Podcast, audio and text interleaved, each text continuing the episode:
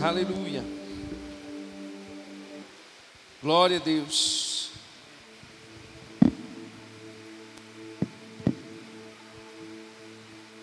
Deus é bom, amém?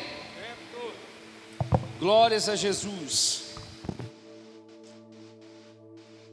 Louvado seja Deus. Ah,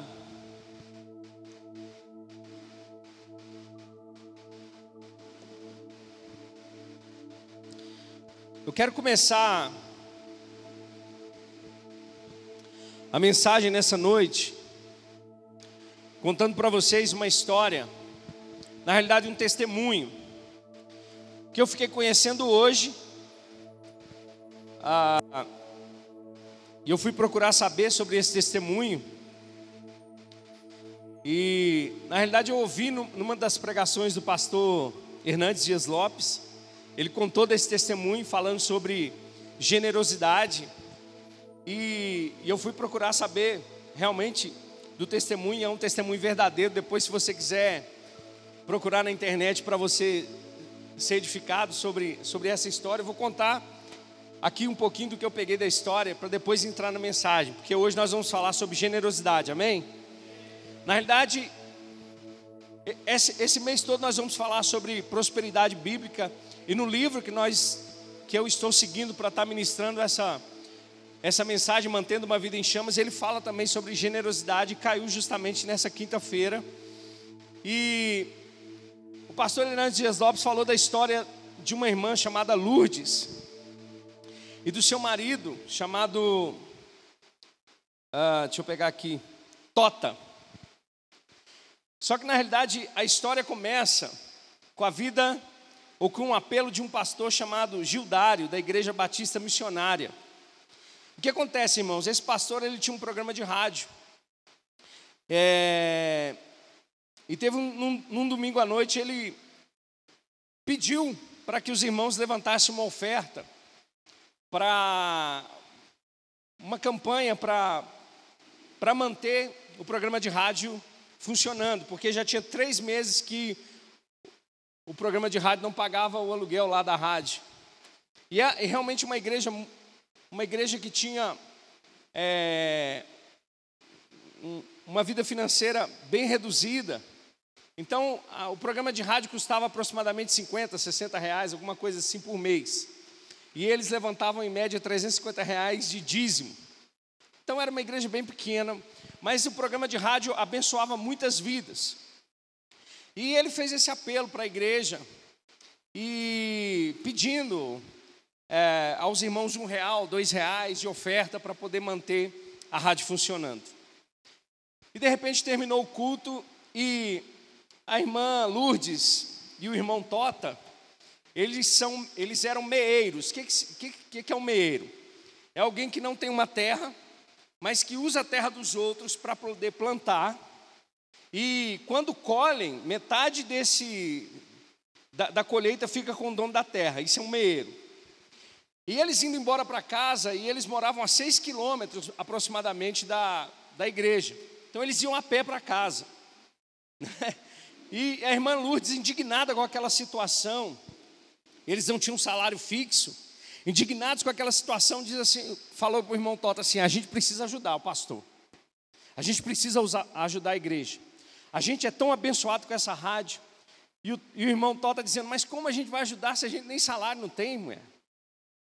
Se a gente nem tem dinheiro para poder ajudar, ela falou assim: a gente vai ajudar de alguma forma. Como que a gente vai ajudar? Ela falou: a gente vai ajudar da melhor forma possível. Ó, a gente tem um galinheiro lá em casa. E o que, que a gente tem de melhor no galinheiro? Aí Tota disse: o galo. Falei, então nós vamos ofertar o galo.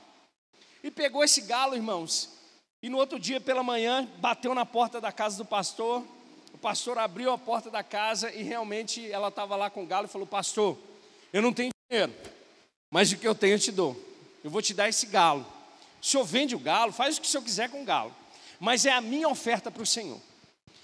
E o pastor ficou, ficou falando: Meu Deus, o que eu vou fazer com esse galo agora, Jesus?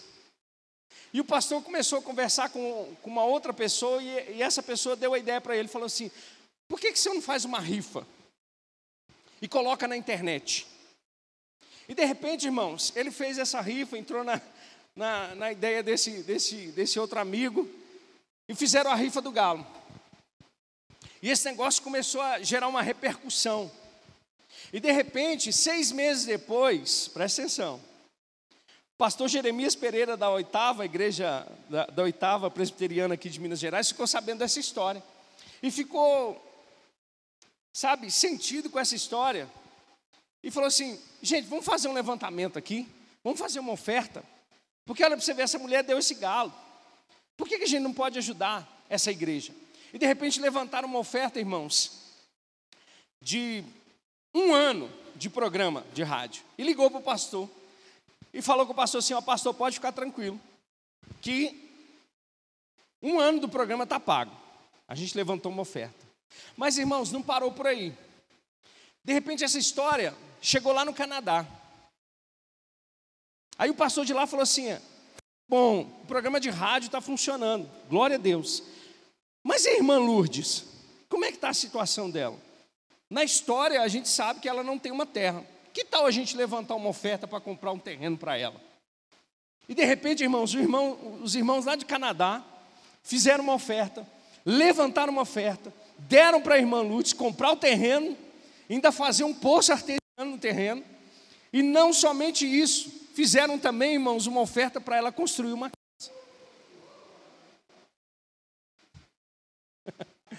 A história é, é, é, é, é grande, mas você procura lá depois a mulher que ofertou o galo.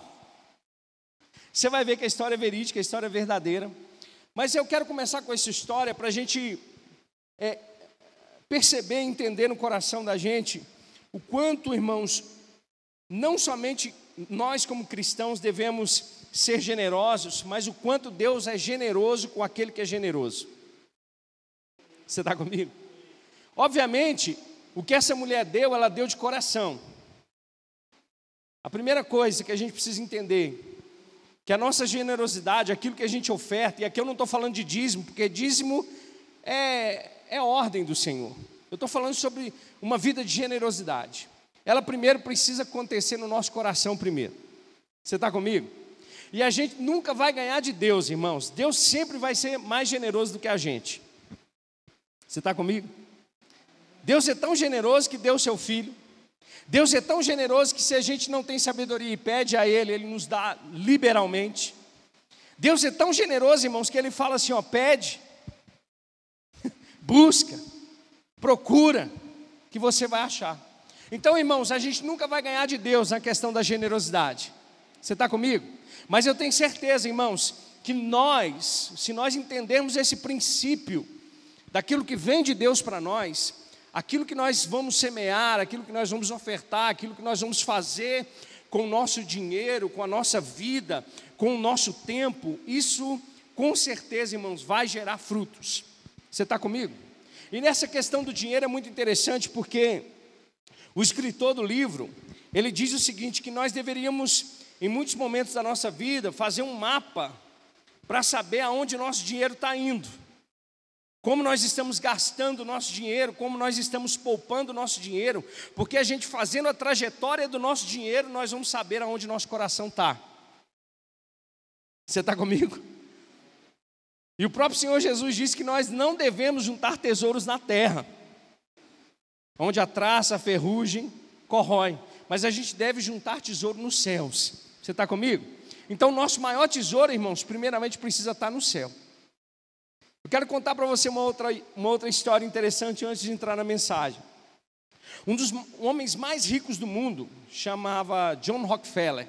Homens mais ricos do mundo, principalmente nos Estados Unidos. Olha, eu estava estudando um pouquinho a, a história de Rockefeller. Eles fizeram um cálculo da fortuna dele.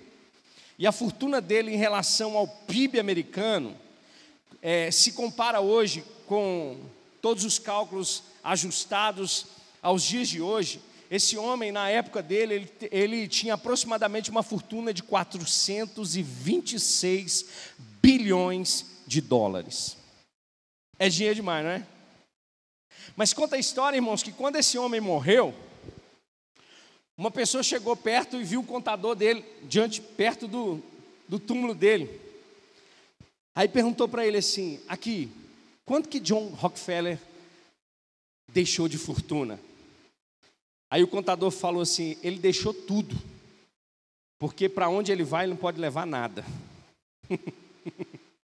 Eu acho que Paulo fala alguma coisa parecida com isso, né? A gente vem sem nada e vai voltar sem nada também, não é verdade? Então a gente precisa, irmãos, entender que existe um princípio na palavra de Deus que chama princípio da mordomia. E esse princípio está diretamente ligado àquilo que Deus coloca nas nossas mãos para a gente administrar para Ele. Então, tudo que Deus coloca diante de você como uma responsabilidade na sua vida, quer seja a sua casa, o seu trabalho, as suas finanças, a, a maneira como que você vai agir, como que você vai é, administrar essas coisas, é um princípio de mordomia. Ou seja, a vida de generosidade, ela vai fazer com que a gente tenha e mantenha o nosso coração aquecido para as coisas de Deus. Generosidade significa virtude daquele que se dispõe a sacrificar os próprios interesses em benefício do outro. Por isso que eu digo para você, a gente nunca vai ganhar de Deus. Mas Deus espera também sacrifícios de cada um de nós. Então, viver uma vida de generosidade é viver uma vida onde nós vamos sacrificar os nossos próprios interesses em favor dos outros. Isso é evangelho. Isso é ser um cristão de verdade. Isso é a maneira como que Deus deseja com que cada um de nós viva. Ah, no grego, essa palavra significa virtude de alguém livre de pretensão, não egoísta, sincero de coração que se manifesta pela generosidade. Ou seja, então cada um de nós que nasceu de novo, que recebeu de Deus a sua graça, deve viver uma vida de generosidade. Eu quero usar com você o texto de 2 Coríntios capítulo 8, para me falar algumas coisas com você aqui. Abre lá comigo. 2 Coríntios capítulo 8.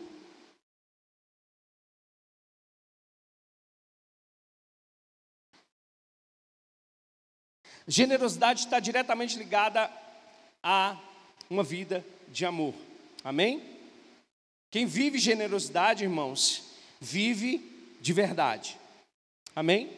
Nós precisamos entender isso. Agora, 2 Coríntios capítulo 8, Paulo está escrevendo para a igreja de Corinto, solicitando aos irmãos que fizessem o levantamento de uma oferta para os irmãos da Judéia, os, os, os judeus que moravam em Roma, mas por causa de uma grande fome que veio sobre aquela região, eles foram dispersos. O, o povo de Roma mandou os judeus embora. Então eles estavam voltando para a Judéia sem agora, sem ter casa, sem ter dinheiro, você tem condição nenhuma para viver. Isso foi profetizado em Atos capítulo 11, onde Ágapo disse que viria uma grande fome sobre a terra. Então, os cristãos daquela época se reuniram para levantar uma oferta para suprir a necessidade desses irmãos da Judéia, ou seja, os irmãos judeus. E aí, lá em 2 Coríntios capítulo 8, Paulo vai falar sobre as igrejas da Macedônia e vai falar algumas características e algumas coisas sobre essa vida de generosidade que eu quero conversar com você hoje. Eu quero ler com você, primeiro do 8 até o verso 15, e depois nós vamos é, fazer uma exposição aqui desse, desse texto, amém? Paulo vai dizer: Agora, irmãos, queremos que vocês tomem conhecimento da graça que Deus concedeu às igrejas da Macedônia no meio da mais severa tribulação, grande alegria e a extrema pobreza deles transbordaram em rica generosidade, pois dou testemunho de que eles deram tudo quanto podiam e até além do que podiam por iniciativa própria. Eles nos suplicaram insistentemente o privilégio de participar da assistência aos santos. E não somente fizeram o que esperávamos, mas entregaram-se primeiramente a si mesmos ao Senhor e depois a nós, pela vontade de Deus. Assim, recomendamos a Tito que, assim como ele já havia começado, também completasse esse ato de graça da parte de vocês. Todavia, assim como vocês se destacam em tudo, na fé, na palavra, no conhecimento, na dedicação completa e no amor que vocês têm por nós, destaquem-se também neste privilégio de contribuir. Não lhe estou dando uma ordem, mas quero verificar a sinceridade do amor de vocês, comparando-o com a dedicação dos outros, pois vocês conhecem a graça de nosso Senhor Jesus Cristo, que sendo rico, se fez pobre por amor de vocês para que por meio da sua pobreza vocês se tornassem ricos. Este é o meu conselho. Convém que vocês contribuam, já que desde o ano passado vocês foram os primeiros, não somente a contribuir, mas a propor esse plano. Agora completem a obra para que a forte disposição de realizá-la seja igualada pelo zelo em concluí-la de acordo com os bens que vocês possuem. Porque se há prontidão, a contribuição é aceitável de acordo com aquilo que alguém tem e não de acordo com o que não tem. Nosso desejo não é que os outros sejam aliviados enquanto vocês são sobrecarregados, mas que haja igualdade. No presente momento, a fartura de vocês suprirá a necessidade deles, para que por sua vez a fartura deles supra a necessidade de vocês. Então haverá igualdade, como está escrito: quem tinha recolhido muito não teve demais, e não faltou a quem tinha recolhido pouco. Amém? Glória a Deus. Então, como a gente acabou de ler, Paulo fala sobre essa, é, essa manifestação das igrejas da Macedônia. Paulo começa o primeiro, no primeiro versículo dizendo: Agora, irmãos, queremos que vocês tomem conhecimento da graça que Deus concedeu às igrejas da Macedônia. Primeira coisa que eu quero falar com você, que tudo, irmãos, tudo nessa vida que nós fazemos, tudo que nós temos, tudo que somos provém da graça de Deus. Ou seja, Deus se disponibilizou para cada um de nós. Paulo está dizendo: olha, eu quero que vocês tomem conhecimento da graça que Deus concedeu às igrejas da Macedônia. Como nós lemos no domingo passado, Paulo escrevendo a Timóteo, ele diz que Deus é quem provê tudo quanto necessitamos para nossa satisfação. Ou seja, Deus é que provê tudo para nós. Ele que é o nosso Pai, Ele que derrama sobre nós a graça para que nós possamos manifestar essa vida de generosidade. Ou seja, todas as vezes que o falso ele, ele vai ministrar aqui, ele fala para a gente agradecer a Deus. Agradecer por quê? Por causa da sua graça. Se nós acordamos hoje, se nós levantamos hoje, se nós tivemos disposição para trabalhar, era o que? A graça de Deus nos sustentando, é a graça de Deus sobre cada um de nós. Agora, essa graça também, ela nos equipa para que cada um de nós seja ah, provedor para as outras pessoas, para que nós sejamos generosos com as outras pessoas, para que nós sejamos, de alguma forma, instrumentos de Deus para as outras pessoas. Eu estava falando com a Adri hoje que eu atendi o telefone e a menina do hospital Mário Pena me ligou. Eu não sei se você já recebeu esse tipo de ligação em algum momento. Eles pedindo ajuda.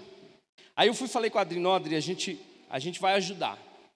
Estava conversando com ela, falei, será, vamos, será que a gente tem condição? Será que a gente vai fazer? E de repente, no final da, da, da, da conversa, é, é, o pessoal da, do Mário Pena, ele, eles tratam câncer. E ela me falou que a demanda das pessoas que estão sofrendo com câncer de garganta está muito alta. E, e, ela foi me falando as coisas e tal. E eu, aí, no final da conversa com a Adri, eu falei, será que não foi Jesus que me ligou? Será que não foi uma ligação de Jesus para mim? Para saber se realmente eu estou disposto a viver uma vida de generosidade?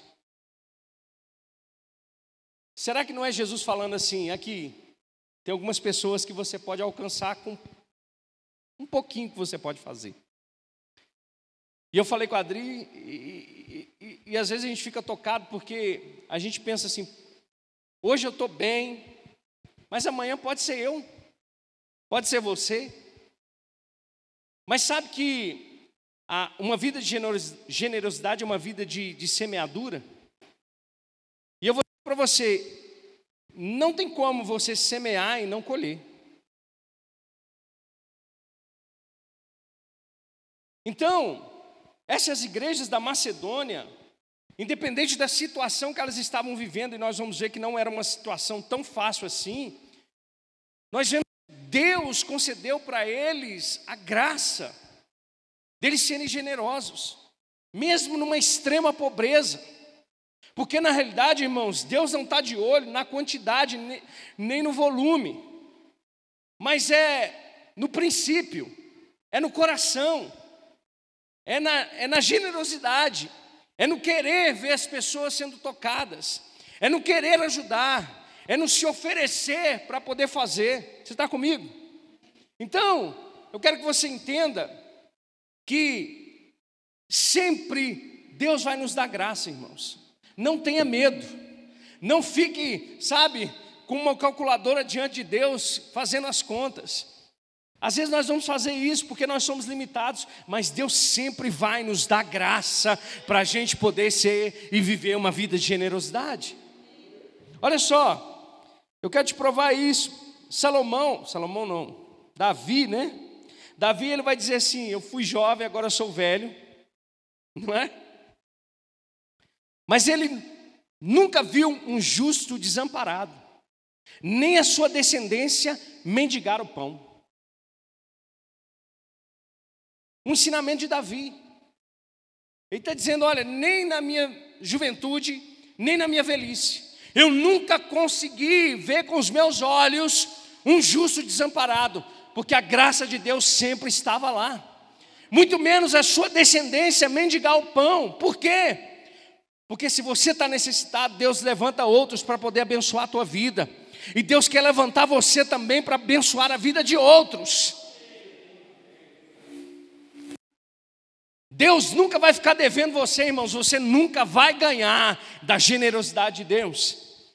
Aquilo que você pensa que está semeando, lembra do galo. Ela deu um galo, irmãos, e ganhou uma casa, e ganhou um terreno. Mas não é porque ela deu querendo receber alguma coisa em troca, é porque Deus não resiste, irmãos, uma semeadura. Deus não resiste. Deus vai te dar graça e Deus vai me dar graça. Sabe, faça essa oração todos os dias, Senhor. Eu quero ser uma resposta do Senhor para a vida de outras pessoas. Eu quero prosperar Senhor, para mim poder ser um rio, onde a água entra e a água sai, a água entra e a água sai. Você está comigo? Isso vai manter o teu coração queimando pelas coisas de Deus. Você está comigo? Olha só, Paulo fala: agora, irmãos, queremos que vocês tomem conhecimento da graça que Deus concedeu às igrejas da Macedônia. Quantos querem ser conhecidos por sua generosidade aqui? Mas eu não estou falando diante dos homens, irmãos, estou falando diante de Deus mesmo. Amém? É saber que Deus pode contar com você, é saber que Deus fala assim: olha, esse aqui, eu sei que o quanto o coração dele está disposto a se sacrificar pela vida dos outros. Porque generosidade é isso, é você sacrificar aquilo que é seu em favor das outras pessoas. É você fazer uma análise de um mapeamento da sua da onde está indo o seu dinheiro, você dizer e você entender e encontrar que o seu tesouro ele não está nas coisas dessa terra. Não quer dizer que você não possa ter as coisas, Deus quer que você tenha. Nós acabamos de ler em 1 Timóteo capítulo 6, é Deus quem provê todas as coisas para nós, para nossa própria satisfação. Amém? Mas não é só isso. Deus quer transbordar na sua vida, Deus quer superabundar na sua vida. Agora, olha o verso 2. Então, a primeira coisa que nós precisamos entender é que tudo provém de Deus, é a graça de Deus. Eu só quero ler com você o que está lá em Lucas 16, 10, só para a gente entender assim: olha, que tudo provém de Deus. Aqui Jesus está dizendo: quem é fiel no pouco também é fiel no muito. Às vezes a gente pensa assim: poxa, mas é tão pouco que eu estou ofertando. Deus não está preocupado com valor, irmão. Você consegue entender isso? Lembra daquela viúva que deu as duas moedas e eram as menores que tinham naquela época? mas é o coração, é atitude de generosidade. E eu não estou falando só para a igreja especificamente, eu estou falando que de repente Deus te toca, irmãos, nessa área, e eu quero declarar isso na nossa vida, amém? Nós vamos viver um avivamento, irmãos, de prosperidade no nosso meio. Porque você vai entender o princípio de semear na vida das pessoas. Pode semear um livro, pode semear, sei lá, um valor, um, um, um tempo. Tempo, tempo. Hoje, ah, tempo é dinheiro, sim ou não? Mas você pode fazer isso. E Deus vai estar lá de cima, irmãos, olhando para você e dizendo: Ah, você não sabe o que te espera na sua colheita. Porque se a gente é fiel no pouco, nós seremos fiel no muito. E quem é desonesto no pouco também é desonesto no muito. Deus está nos chamando a atenção para isso. Assim, se vocês não forem dignos de confiança em lidar com as riquezas desse mundo ímpio, quem confiará as verdadeiras riquezas a vocês? E se vocês não forem dignos de confiança em relação ao que é dos outros, quem lhes dará o que é de vocês? Nenhum servo pode servir a dois senhores, pois odiará um e amará o outro, ou se dedicará a um e desprezará o outro. Vocês não podem servir a Deus e ao dinheiro. Os fariseus que amavam o dinheiro ouviam tudo isso e zombavam de Jesus. Então, irmãos, nós precisamos entender que há um princípio de mordomia. E a generosidade faz parte dela. E Deus vai e nos dá a graça para que a gente possa ser generoso. Amém? Obviamente, porque se nós temos característica, as características dos nossos pais físicos, por que não teríamos também do nosso Pai que está no céu. Se Ele é generoso, a consequência disso é cada um de nós ser generoso também. O verso 2 vai dizer o seguinte: olha, no meio da mais severa tribulação, a grande alegria e a extrema pobreza deles transbordaram em rica generosidade. A segunda coisa que eu quero dizer para você é que a oferta sempre representará um sacrifício. Você está comigo? Ela sempre vai requerer de você um sacrifício. Agora, quantos aqui sabem que Deus responde sacrifícios? Às vezes você faz a conta assim e fala, meu Deus do céu, mas. Aí você fala, mas é um sacrifício. Porque oferta sempre vai requerer da gente um sacrifício. Olha só, é, Davi sabia muito, muito sobre isso. Os pais no Antigo Testamento sabiam muito sobre isso. Vou te dar um exemplo antes de Davi. Noé ficou, sei lá, um tempão dentro daquela arca. Choveu com força. Ele lá junto com aqueles animais, aquele trem, aquela confusão toda, e de repente, não é a arca da aliança, não, viu, irmãos? É a arca mesmo. De repente a água baixou. Saiu todo mundo da arca, inclusive os animais lá de dentro. O que, que Noé fez primeiro? Qual foi a primeira atitude de Noé? Noé fez um altar para o Senhor, pegou os melhores animais que estavam na arca e, se, e sacrificou a Deus. No pensamento humanista, no pensamento natural, o que, que você vai fazer? Poxa, vou começar tudo de novo. Tudo aqui está contado. Não vou, não vou. Isso aqui tem que multiplicar mais rápido possível, porque senão vai faltar para mim. Mas aí, o que, que Noé fez? Pegou os melhores animais e sacrificou ao Senhor. E a Bíblia diz que Deus respondeu a Noé.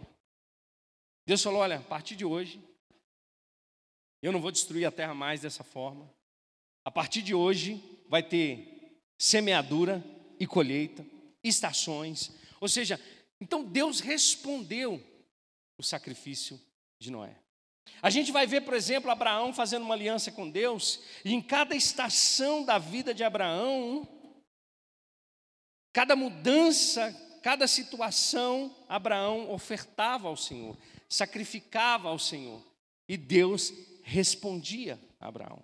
A gente vai ver Samuel, Samuel não, gente, Davi fazendo isso, falando sobre essa oferta de sacrifício. E lá em 2 Samuel, no capítulo 24, verso 18, vai dizer: Naquele mesmo dia, Gade foi dizer a Davi: Vai e edifique um altar ao Senhor na ilha de Araúna. O que estava acontecendo? O povo estava morrendo por causa do recenseamento. Davi fez a contagem lá do povo lá, isso irou a Deus, e a consequência disso é morte sobre o povo de Israel. Então Davi foi e levantou um altar. Mas olha só, Davi foi para lá em obediência à ordem que Gade tinha dado, em nome do Senhor. Quando Araúna viu o rei e seus soldados, vindo ao encontro dele, saiu e prostrou-se perante o rei com o rosto em terra, e disse: Por que o meu senhor veio ao teu servo? Respondeu Davi: Para comprar a sua eira e edificar nela um altar ao Senhor, para que cesse a praga no meio do povo. Araúna disse ao Davi: O meu senhor e rei pode ficar com, com o que é meu, com o que desejar, e ofereça-lo em sacrifício. Aqui estão os bois para o holocausto, e o debulhador, e o jugo dos bois para a lenha. O, ó rei, eu dou tudo isso a ti. E acrescentou: Que o Senhor, o teu Deus, aceite a tua oferta.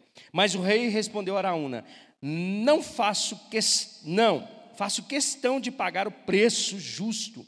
Não oferecerei ao Senhor, o meu Deus, holocaustos que não me custe nada. Então toda oferta vai requerer de nós um sacrifício. E, a igreja da, e as igrejas da Macedônia estavam fazendo um sacrifício. Olha só, verso 2: No meio da mais severa tribulação, da mais severa tribulação, grande alegria e a extrema pobreza deles transbordaram em rica generosidade. Ou seja, eles não colocaram na sua condição de pobreza extrema, eles não limitaram o poder de Deus. Eles decidiram no coração transbordar em generosidade, mesmo em extrema pobreza. Diga oferta, requer sacrifício. Olha só, verso 3 vai dizer: Pois dou testemunho de que eles deram tudo quanto podiam, até além do que podiam, por iniciativa própria. A terceira coisa que eu quero dizer para você, a oferta, ela nunca deve ser por pressão, por persuasão humana,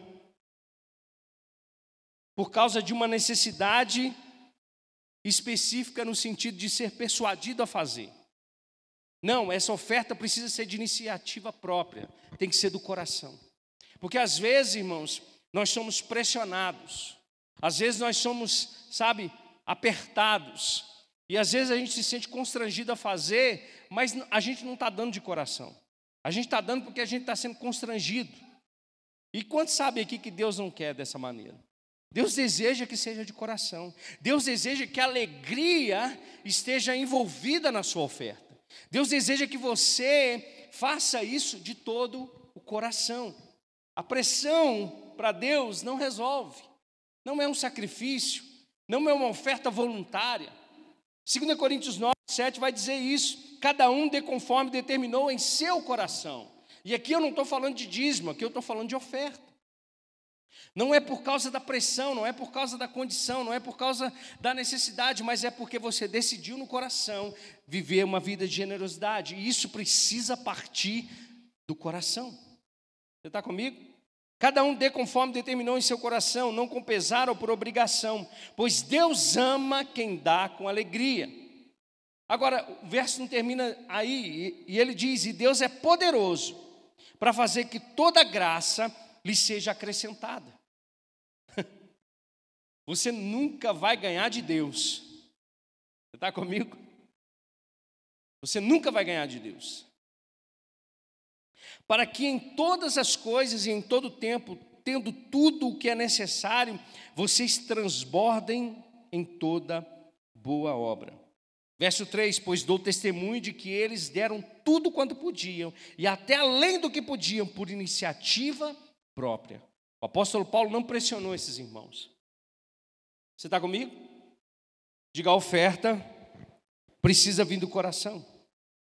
O verso 4 a 7 diz: E eles nos suplicaram insistentemente o privilégio de participar da assistência aos santos.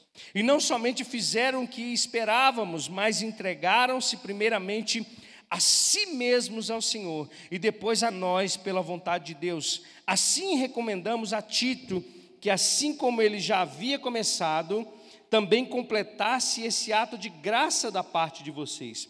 Todavia, assim como vocês se destacaram em tudo, na fé, na palavra, no conhecimento, na dedicação, complete-a no amor que vocês têm por nós. Destaquem-se também neste privilégio de contribuir. A vida cristã, a vida cristã, ela é demonstrada em atitudes. Você está comigo? A vida cristã, ela precisa ser demonstrada em ações. Não adianta nada, irmãos, nós levantarmos mãos santas, cantarmos louvores a Deus, nós sermos uma igreja que se reúne, se isso não gerar frutos, se isso não gerar em nós atitudes correspondentes àquilo que nós cremos, àquilo que nós vivemos. Olha só, esse povo, eles meio que falaram assim: Paulo, você não pode tirar o direito nosso de poder ser participante disso. Você não pode tirar esse direito nosso de sermos uma bênção para os nossos irmãos. Você não pode tirar esse direito nosso de vivermos essa vida pela fé. E olha só, o verso 7 vai dizer muito sobre isso. Ele vai dizer assim: olha, todavia, assim como vocês se destacam em tudo, eles destacavam em quê? Olha só, numa vida de fé.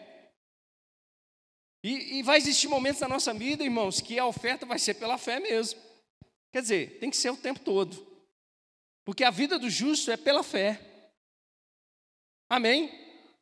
Toda semente que o agricultor lança lá na terra, irmãos, ele vai lançar lá e ele vai esperar o processo. E ele vai esperar a coisa acontecer. A partir dali já não é com ele mais, é com Deus. Você está comigo? Amém, irmãos? Então, olha só. Vocês se destacam em tudo, destacam o que? Na fé, na palavra, no conhecimento, na dedicação completa e no amor que vocês têm por nós. Destaque-se também neste privilégio de contribuir. A nossa espiritualidade, irmãos, também está diretamente ligada ao dinheiro. Dinheiro é espiritual, irmãos. Vou dizer de novo: dinheiro é espiritual. Dinheiro não é do diabo, não, irmãos. Às vezes a gente quer se destacar num monte de coisa, mas a gente está deixando a generosidade de lado. Lá em Gálatas capítulo 5, verso 6, Paulo vai dizer: não é circuncisão nem circuncisão coisa alguma, mas a fé que opera pelo amor. O que, que, é isso? A fé tem, gera atitude, a fé gera transformação, a, a fé vai gerar movimentação. Você está comigo? Diga, a vida cristã gera iniciativa. A gente precisa ser Olha só, João vai dizer uma coisa interessante. 1 João 3,16 diz: Nisso conhecemos o que é o amor. Jesus Cristo deu a sua vida por nós e devemos dar a nossa vida por nossos irmãos. O que Jesus fez por nós, nós recebemos, agora isso deságua nos outros. Dar a vida, o que, que é? Generosidade, o que, que é? É você sacrificar aquilo que é seu para os outros e se dar a vida para os outros. E ele continua dizendo: se alguém tiver recursos materiais e vendo o seu irmão em necessidade e não se compadecer dele, como permanecer nele o amor de Deus? É a vida cristã agindo. É a generosidade agindo. Você está comigo? É quando acontece algo e o seu bolso não falar mais alto que você, do que a sua, a sua generosidade, você entender que o que você está fazendo é uma semeadura. O que você está fazendo é plantar na vida de pessoas. O que você está fazendo é, de fato, é manifestar o amor de Deus. Olha só, tem uma mulher chamada Amy Carmichael, que diz o seguinte: você pode dar sem amar. O que a gente pode fazer por pressão. A gente pode fazer até mesmo por para querer ganhar alguma coisa em troca, mas você não pode amar sem dar. Está comigo? Martim Lutero diz: uma religião que não dá nada, não custa nada, não sofre nada e não vale nada.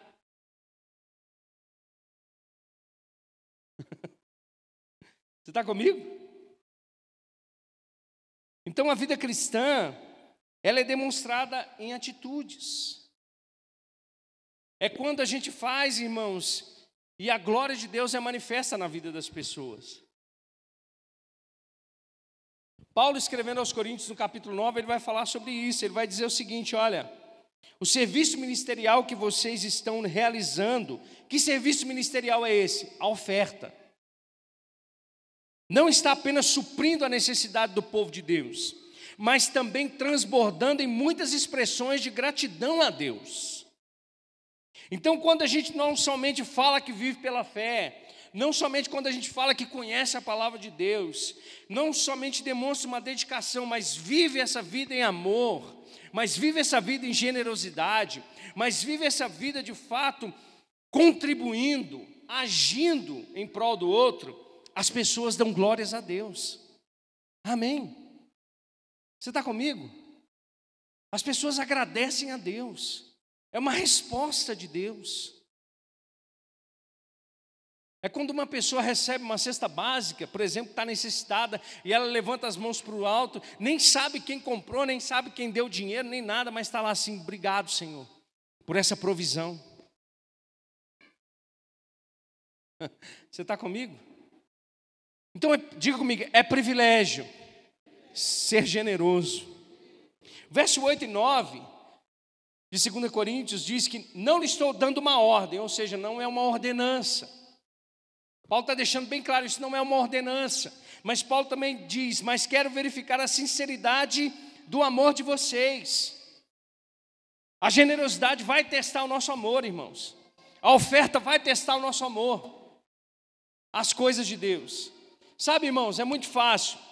Eu tenho falado muito com a minha esposa isso esses dias. Falei, olha, ela está aqui, então ela, ela pode ser prova disso.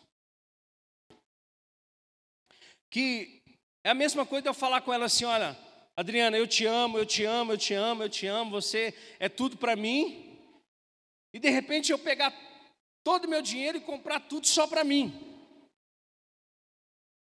Vou lá e compro a chuteira que eu vou jogar futebol. Vou lá e, sei lá, compro as roupas que eu quero para mim. Mas eu estou falando com ela: eu te amo, mulher, eu te amo, eu te amo. Mas eu não invisto nada nela. Eu não compro nada para ela. Eu não gasto nada com ela. Eu não devolvo nada para ela. Isso é amor, irmãos? Isso é amor? Como é que a gente demonstra amor, irmãos? dando, né? Oferecendo. É negando para você mesmo e dando para o outro. Assim é com Jesus. Às vezes a gente fala que ama Jesus, mas a gente não está manifestando isso como deveria manifestar. Quantos aqui sabem que a igreja é a noiva de Cristo? Você ama a igreja? Como você tem vivido? Você tem dito para Deus: Eu te amo, mas não é generoso? Eu te amo, mas tudo é meu? Eu te amo, mas eu não quero compromisso com isso?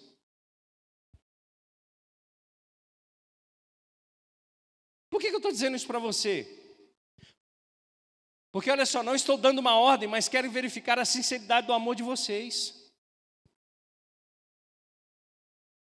Os maridões aqui, hein?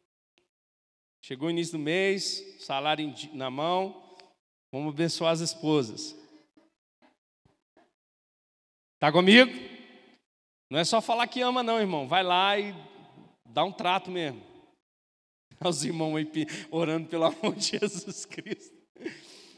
Por quê? Porque é assim que a gente vai provar o amor da gente, irmãos. Olha só, comparando com a dedicação dos outros. Vai no verso 9. Pois vocês conhecem a graça de nosso Senhor Jesus Cristo, que sendo rico, se fez pobre por amor de vocês, para que por meio da sua pobreza vocês se tornassem ricos. Ricos onde? Rico em obras, irmãos. Ricos onde? Rico em generosidade. Rico onde? Rico na graça de Deus. Por que, que Jesus sendo rico? Rico porque ele é Deus, irmãos. Ele se tornou pobre aonde? Na cruz. E por causa da pobreza dele, nos tornamos ricos. Ricos como, irmãos? Ricos para com Deus. Você está comigo? O exemplo de Jesus é o nosso exemplo. Paulo escrevendo em Atos, ele vai dizer: Em tudo que fiz, mostrei a vocês que, mediante a trabalho árduo, devemos ajudar os fracos. Lembrando as palavras do próprio Senhor Jesus que disse: há maior felicidade em dar do que em receber. Então essa igreja estava demonstrando com as suas atitudes, copiando a Jesus, vivendo da mesma maneira. Versos 13 e 14, quero ler com você. Vai dizer o seguinte: nosso desejo não é que outros sejam aliviados enquanto vocês são sobrecarregados, mas que haja igualdade.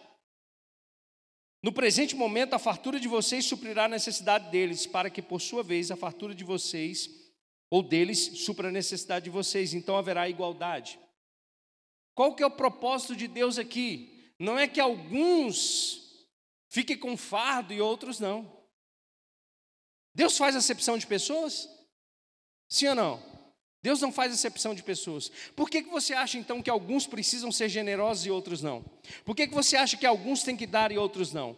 O que Deus quer mostrar para a gente aqui, irmãos, que da mesma maneira que ele derramou a sua graça sobre a igreja da Macedônia, das, as igrejas da Macedônia, Paulo está dizendo: vocês, coríntios, que têm, devem manifestar isso também.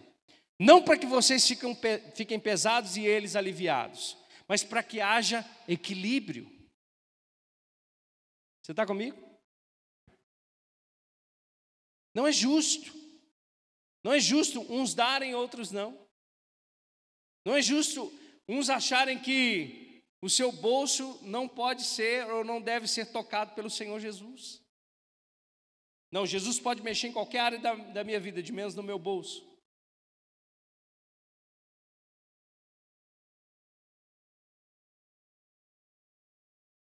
Um certo homem de Deus, eu não me lembro agora o nome dele, ele diz: não, não meça a sua oferta pelo quanto você deu, mas pelo quanto você ficou no bolso.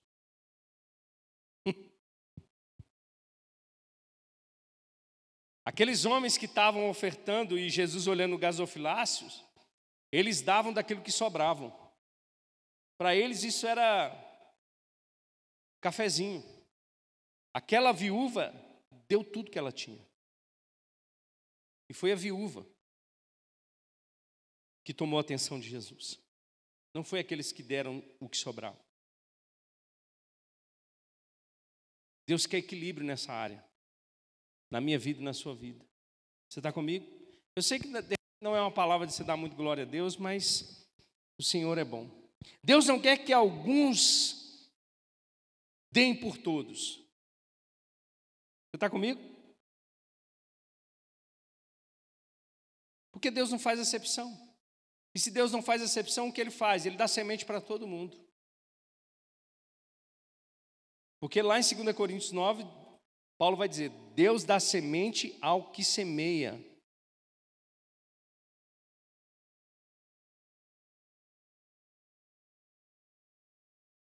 E pão para o alimento. E pão para você comer.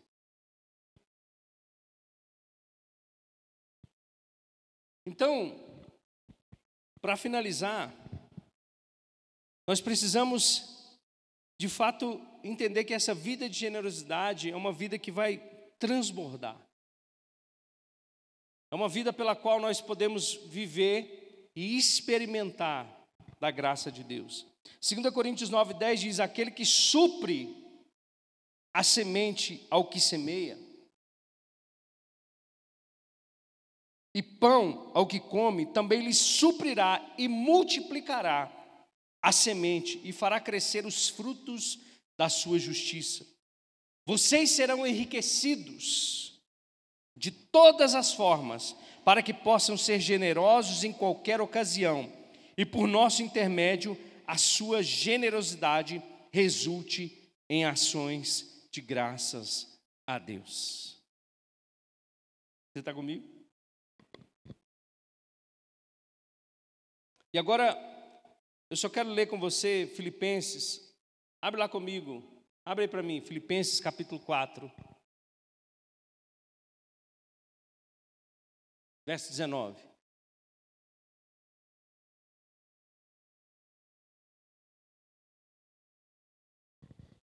Isso aqui está escrito ali. O meu Deus suprirá todas as necessidades de vocês. Quantos creem nisso? Agora, para quem você acha que Paulo está escrevendo isso? Essa igreja de Filipos era uma das igrejas da Macedônia. Então Paulo está falando: meu Deus vai suprir aquele que está semeando. Eu ouvi um certo homem de Deus falando o seguinte,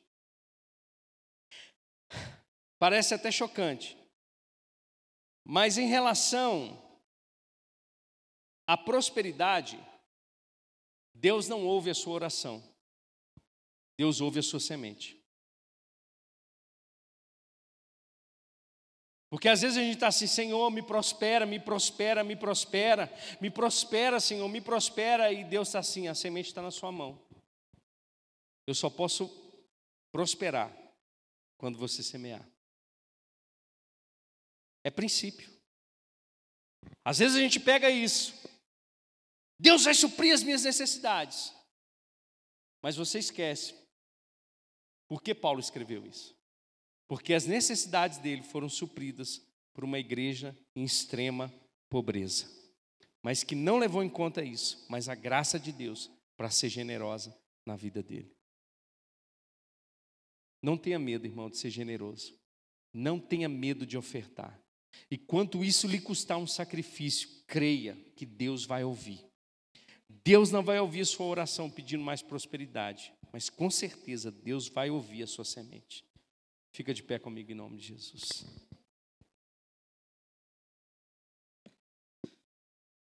Eu quero orar com você nessa noite. Nós estamos aí com alguns projetos, graças a Deus, a nossa eclésia social está e talvez você vê lá assim, a gente publicando lá algumas solicitações, não é só para a igreja, irmãos, mas compartilha. Às vezes alguém vai, vai ler lá e falar assim: olha, eu tenho, eu posso ajudar, eu posso ofertar, compartilha. Se você não pode dar, pelo menos compartilha. Compartilhar não vai